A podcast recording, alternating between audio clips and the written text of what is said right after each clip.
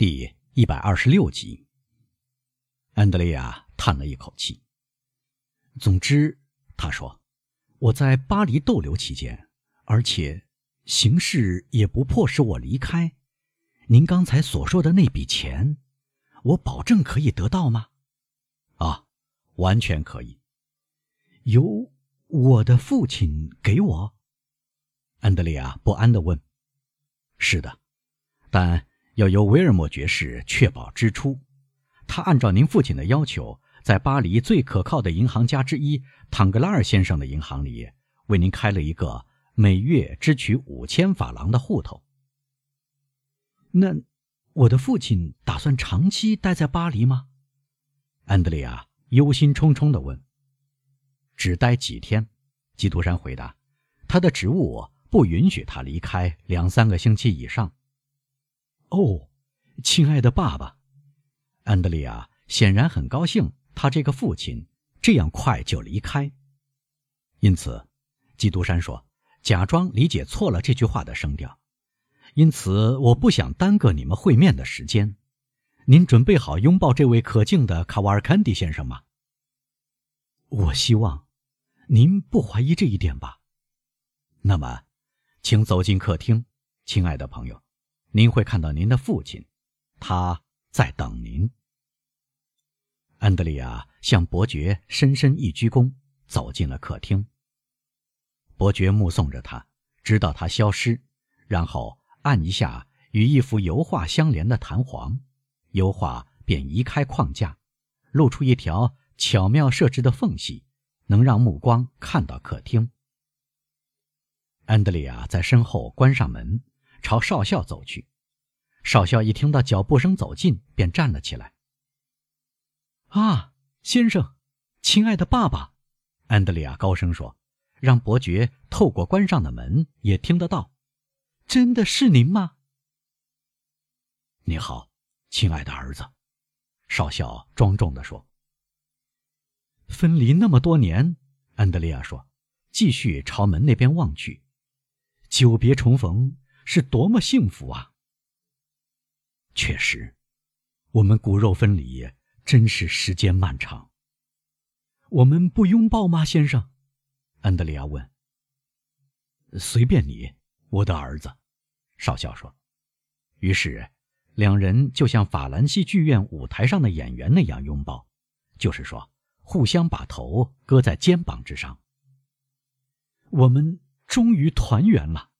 安德烈亚说：“我们又团圆了。”少校也说：“不再分离。”相反，亲爱的儿子，我想现在您把法国看成第二祖国了吧？事实是，年轻人说：“离开巴黎，我会伤心绝望的。”而我呢？您明白，我不会在离开卢卡人以外的地方生活，一有可能。我便返回意大利。亲爱的爸爸，您动身之前务必把文件交给我。有了这些文件，我就很容易证明我出身的血统了。毫无疑问，因为我是特意为此而来的。我好不容易同你见面，把文件交给你，我们就用不着重新互相寻找，这会把我的老命都搭上的。这些文件呢？在这里，安德烈亚急切地将他父亲的结婚证书和他的洗礼证一把抓住，带着一个好儿子自然而然具有的渴望的心情，全都打开来看。他浏览这两个文件时又快又熟练，反映出目光训练有素，同时兴趣极为强烈。待他看完，难以形容的喜悦神情。使他容光焕发，然后带着古怪的笑容望着少校。哈，他用出色的托斯卡纳方言说：“那么，在意大利没有划船的刑罚喽？”少校挺起身来。为什么这样说？他问。伪造这样的文件会不受惩罚吗？亲爱的爸爸，在法国，这种事只要干一半。就会把我们送到土伦，呼吸五年那里的空气。请再说一遍好吗？卢卡人说，竭力摆出威严的神态。亲爱的卡瓦尔坎蒂先生，安德里亚捏紧少校的手臂说：“别人给您多少钱，让您做我的父亲？”少校想说话，嘘，安德里亚压低声音说：“我来给您做出互相信任的榜样。有人给我每年五万法郎，要我做您的儿子，因此您明白，我不会准备否认您是我爸爸。”少校惴惴不安地环顾四周，“嗨，放心吧，只有我们两人。”安德里亚说，“而且我们在讲意大利语。”那么，卢卡人说：“有人一次给我五万法郎。”卡瓦尔坎蒂先生，安德烈亚说：“您相信童话吗？”“不，从前不相信，眼下我只得相信。”“那么，您有证据？”少校从裤腰的小钱袋里抓出一把金币。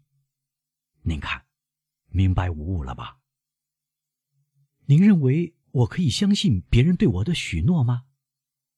我相信可以。这个正直的伯爵会守约吗？绝对守约。但您明白，要达到这个目的，必须扮演我们的角色。怎么干呢？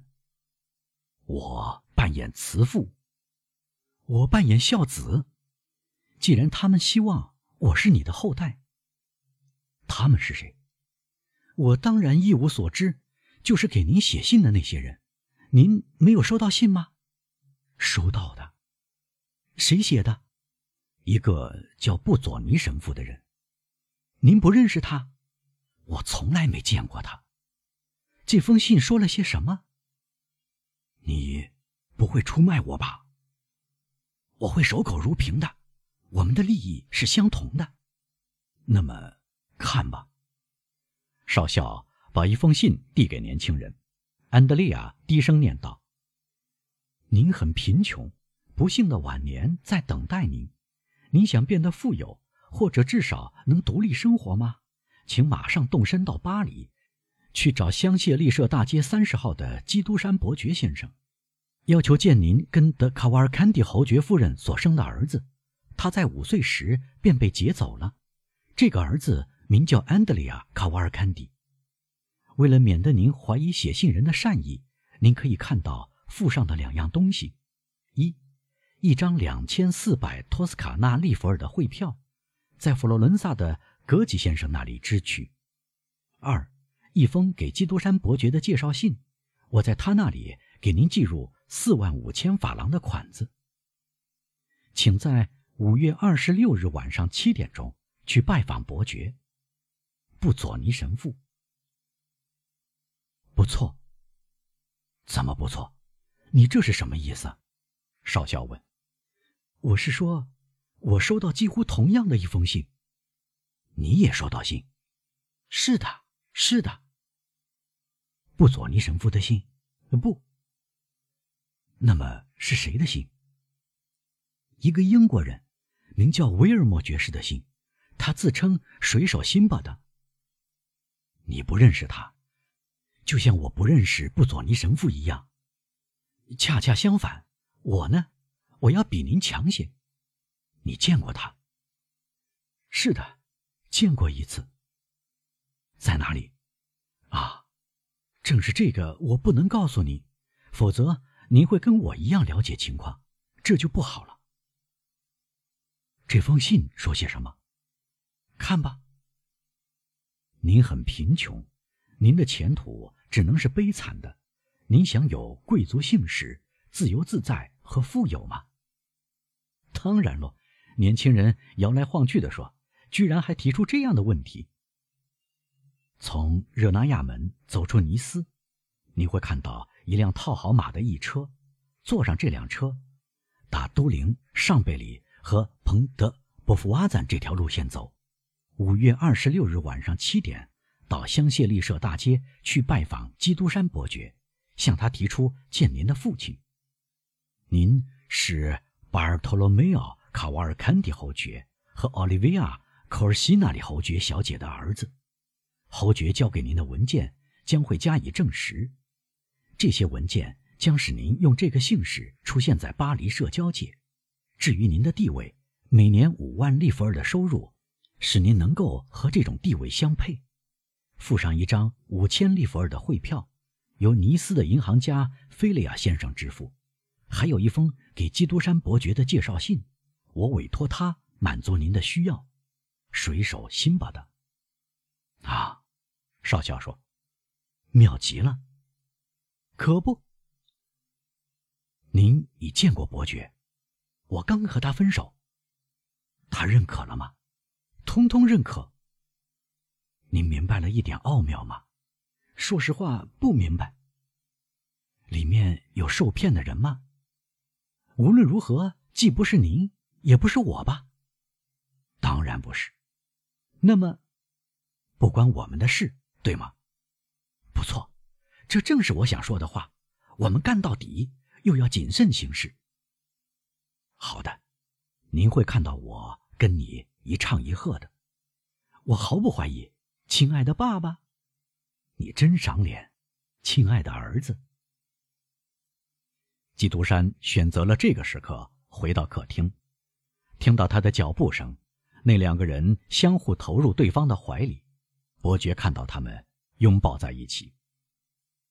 那么，侯爵先生，基督山说：“看来您称心如意，找回儿子了。”啊，伯爵先生，我高兴的透不过气来了。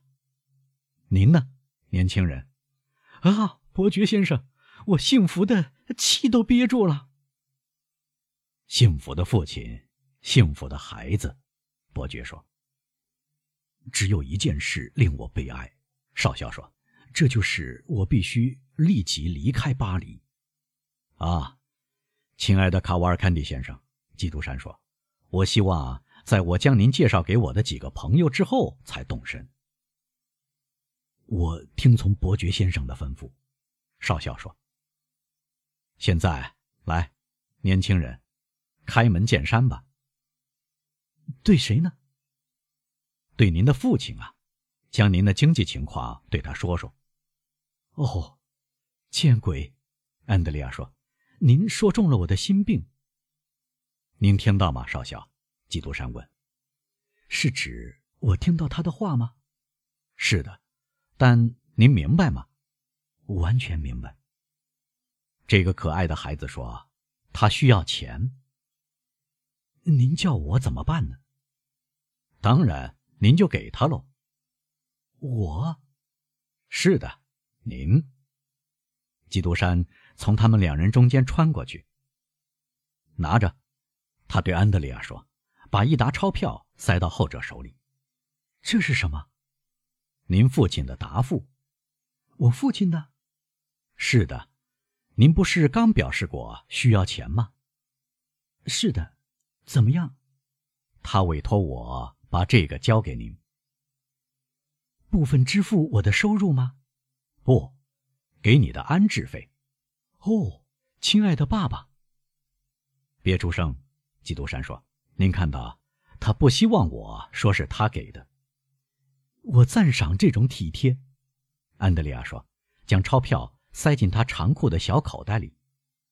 好了，基督山说：“现在，你们走吧。”我们什么时候有幸再见到伯爵呢？卡瓦尔坎迪问。“啊，是的。”安德利亚问。“我们什么时候有这个荣幸？”如果你们愿意，在星期六。是的，啊，星期六，我要在喷泉街二十八号。奥特伊的别墅里宴请几个人，其中有你们的银行家唐格拉尔先生。我要将你们介绍给他，他必须认识你们二位，才好付钱给你们。